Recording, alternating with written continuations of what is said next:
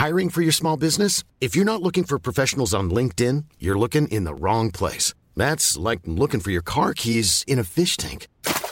LinkedIn helps you hire professionals you can't find anywhere else, even those who aren't actively searching for a new job but might be open to the perfect role. In a given month, over 70% of LinkedIn users don't even visit other leading job sites. So start looking in the right place. With LinkedIn, you can hire professionals like a professional. Post your free job on linkedin.com slash people today. La tension monte entre l'Iran et le Pakistan après des frappes des deux côtés qui ont fait plusieurs morts ces derniers jours. Alors que se passe-t-il? Faut-il s'inquiéter de l'ouverture d'un nouveau conflit dans le monde? Salut c'est Hugo, j'espère que vous allez bien et c'est donc le sujet à la une des actualités du jour. Alors l'affrontement que l'on va évoquer aujourd'hui oppose deux pays. On a d'un côté donc l'Iran. L'Iran c'est donc un pays d'Asie de l'Ouest situé au Moyen-Orient, ennemi juré des États-Unis, soutien du Hamas ou encore du Hezbollah, le mouvement islamiste libanais. Et eh bien, il y a son pays voisin, le Pakistan, un pays situé en Asie du Sud. Alors il y a une forme de symétrie assez particulière dans cette situation, je vais vous expliquer. En fait, ces deux pays, l'Iran et le Pakistan, s'accusent régulièrement l'un et l'autre de permettre à des groupes rebelles d'opérer depuis le territoire de l'un ou de l'autre, donc, pour attaquer le pays voisin. Le Pakistan va donc accuser l'Iran d'héberger des rebelles anti-Pakistan qui opèrent ensuite des attaques contre le Pakistan, et donc réciproquement, sachant que tout cela se passe surtout à la frontière entre les deux pays. Or, ce mardi soir, nouvelle information, l'Iran a donc mené une frappe aérienne par missiles et drones contre ce qu'il estimait être des cibles terroristes au Pakistan. Plus précisément, l'attaque s'est produite près de Pangjour. Lors de cette attaque, c'est deux enfants qui ont été tués. Selon une agence iranienne, cette frappe visait le quartier général au Pakistan du groupe djihadiste Jaish al-Adl, qui veut dire armée de la justice en arabe. Ce groupe est considéré comme une organisation terroriste par l'Iran mais aussi euh, par euh, les États-Unis. Il a mené plusieurs attaques en Iran ces dernières années, et notamment en décembre, lorsqu'il a attaqué un poste de police, faisant 11 morts. Mais alors, comment a réagi le Pakistan à cette frappe sur son territoire? Eh bien, le Pakistan a qualifié euh, cette attaque, je cite, de totalement inacceptable. Ensuite, eh bien, le Pakistan a rappelé son ambassadeur en Iran. Il a décidé aussi d'empêcher le retour sur son territoire de l'ambassadeur iranien qui est actuellement en Iran. Enfin, le Pakistan a dit se réserver, je cite, le droit de répondre à cet acte illégal. Et justement, près de 48 heures plus tard, c'est au tour du Pakistan de mener des frappes en Iran. Des frappes qu'il estime être menées contre des caches terroristes situées dans la province iranienne. Selon un communiqué du ministère pakistanais des Affaires étrangères, le Pakistan aurait décidé d'agir, je cite, au vu de renseignements crédibles sur d'imminentes activités terroristes à une large échelle. Ces frappes en Iran ont fait au moins 9 morts, dont 3 femmes et 4 enfants, selon des médias d'État. C'est donc des frappes et des tensions assez inédites où chacun donc se renvoie la balle et accuse l'autre eh d'héberger des terroristes ou des groupes groupes armés qui leur sont euh, hostiles. Alors face à cette montée de tensions et de frappes successives, la Chine a tenté euh, de se placer en tant qu'intermédiaire de médiation donc entre l'Iran et le Pakistan pour, je cite, jouer un rôle constructif pour apaiser la situation. Mais tout cela se fait aussi euh, dans un contexte plus général de tensions dans cette région au Moyen et au Proche-Orient, avec au-delà de la situation évidemment en Palestine et à Gaza, une situation aussi entre Israël et le Liban, mais aussi une situation au niveau de la mer Rouge, avec en l'occurrence des rebelles outils qui viennent du Yémen, qui mènent des frappes contre des navires commerciaux, eh bien en soutien à la Palestine. Et ces mêmes outils du Yémen sont soutenus par l'Iran. Vous l'avez compris donc, c'est un moment de tension important et pas toujours d'ailleurs très facile à cerner, j'en suis assez conscient dans la période actuelle.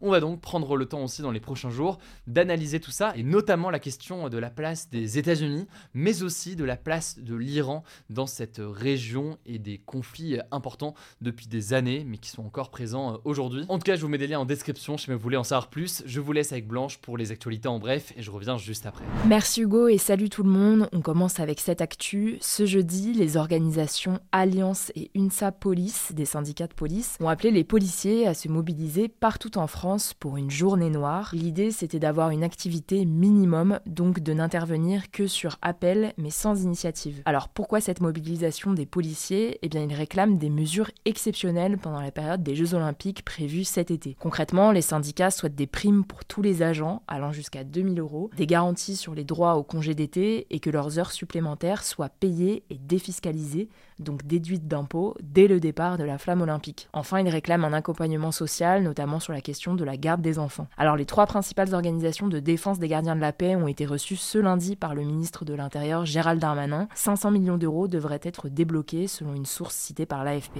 Deuxième actu, la mairie de Paris a décidé de suspendre son financement au lycée privé catholique Stanislas, qui est au cœur d'une polémique ces derniers jours. Si vous n'avez pas suivi, tout est parti de la nomination de la nouvelle ministre de l'Éducation nationale, Amélie Oudéa Castera, qui a scolarisé ses trois enfants dans cet établissement parisien, une info révélée par le site Mediapart. Sauf que Mediapart vient de révéler qu'un rapport de 30 pages sur Stanislas avait été remis en août au ministère de l'Éducation par l'inspection générale de l'éducation. Dans ce rapport, qui n'avait pas été rendu public jusqu'à aujourd'hui, on apprend que les cours de catéchisme sont obligatoires, même pour les élèves non catholiques, et alors qu'il doit être facultatif selon la loi. Ensuite, plusieurs intervenants au collège et au lycée tiendraient des propos homophobes, anti-avortement, et feraient même la promotion des thérapies de conversion, donc des pseudo-traitements qui ont pour objectif de modifier l'orientation sexuelle d'une personne. Par ailleurs, seul un professeur de tout l'établissement respecterait les programmes officiels en classe de 4e et de 3e en traitant la contraception. Certains professeurs de SVT décideraient également de ne pas parler des infections sexuellement transmissibles qui sont censées être au programme au collège. Alors la mairie de Paris a donc décidé de suspendre son financement de l'établissement et je cite dans l'attente des clarifications requises de la part de l'État. De son côté, Stanislas a répondu qu'il travaillait à des pistes d'amélioration mais qu'il n'y avait, je cite, pas d'ambiance homophobe ou sexiste. De son côté, Amélie Oudéa Castera va, je cite, se déporter des actes relatifs à l'établissement,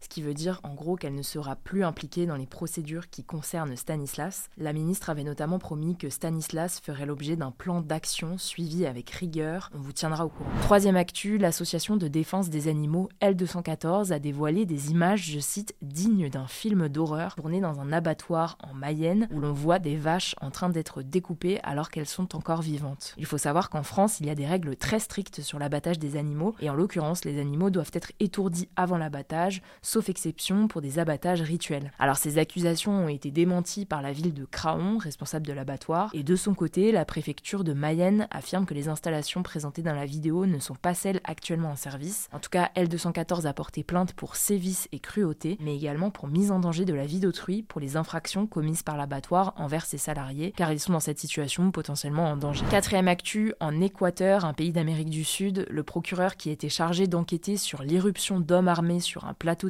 a été assassiné ce mercredi. Alors ce n'est pas la première fois que les procureurs sont ciblés par les organisations criminelles à cause du trafic de drogue. Plus d'une vingtaine de gangs menacent régulièrement les procureurs et les politiciens en Équateur. En juin dernier, un autre procureur avait été tué par des criminels. Ce meurtre, il intervient dans le contexte de l'évasion de prison de l'ennemi public numéro 1 en Équateur, Adolfo Macias, qui a donné lieu à des violences et des débordements très importants dans le pays. On avait fait une vidéo sur le sujet, je vous mets le lien en description. Cinquième actu, une conférence pour se préparer à une soi-disant maladie X lors du forum de Davos, une réunion annuelle de dirigeants politiques et économiques, a affolé les réseaux sociaux ces derniers jours. En gros, plusieurs comptes ont crié au complot affirmant que les participants à cette conférence, comme le patron de l'Organisation mondiale de la santé, créeraient en secret, avec l'aide des laboratoires, une épidémie mondiale nommée maladie X. Eh bien, spoiler alerte, ces rumeurs sont complètement fausses, car cette maladie X n'existe même pas. En gros, il s'agit d'une simulation, un scénario inventé dans le but de se préparer à une potentielle nouvelle épidémie mortelle et contagieuse, ce qui en l'occurrence peut malheureusement arriver. Pendant le Covid-19, l'OMS avait été critiquée pour son manque d'anticipation.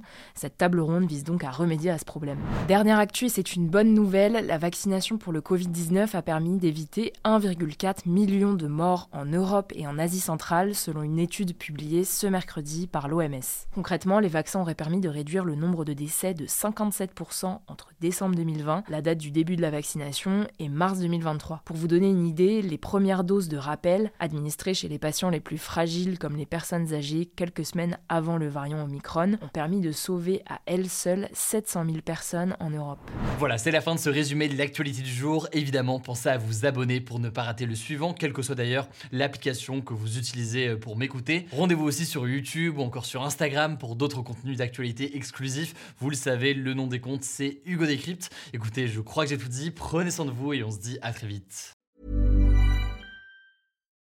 When you need mealtime inspiration, it's worth shopping Kroger, where you'll find over 30,000 mouthwatering choices that excite your inner foodie. And no matter what tasty choice you make, you'll enjoy our everyday low prices, plus extra ways to save, like digital coupons worth over $600 each week. You can also save up to $1 off per gallon at the pump with fuel points. More savings and more inspiring flavors make shopping Kroger worth it every time. Kroger, fresh for everyone. Fuel restrictions apply.